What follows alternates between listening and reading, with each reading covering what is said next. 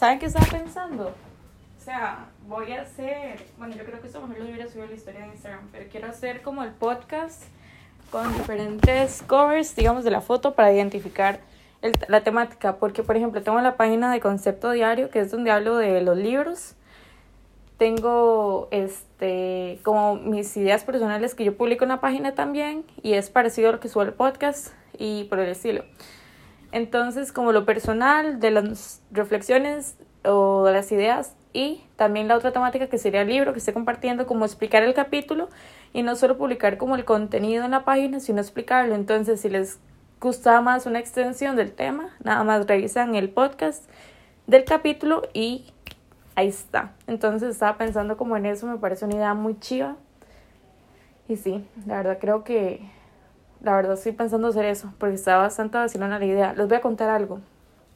A mí me encanta hablar, si no lo han notado, soy como una lora y siempre tengo demasiado en mi cabeza. O sea, se los prometo que yo siento que físicamente es el tamaño de mi cabeza este, pero mentalmente tengo una expansión infinita de ideas y cosas que pasan y, y es demasiado la información que proceso en el momento, eso siento yo.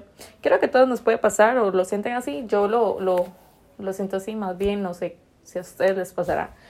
Pero siempre necesito sacar lo que tengo hablando y hablando y el podcast es una de las mejores formas que tengo para hacerlo, entonces es chivísima. Y me encanta hablar de los libros, me encanta hablar de, de todo lo que pasa por mi cabeza, la mayoría, lo que puedo es, eh, hablar.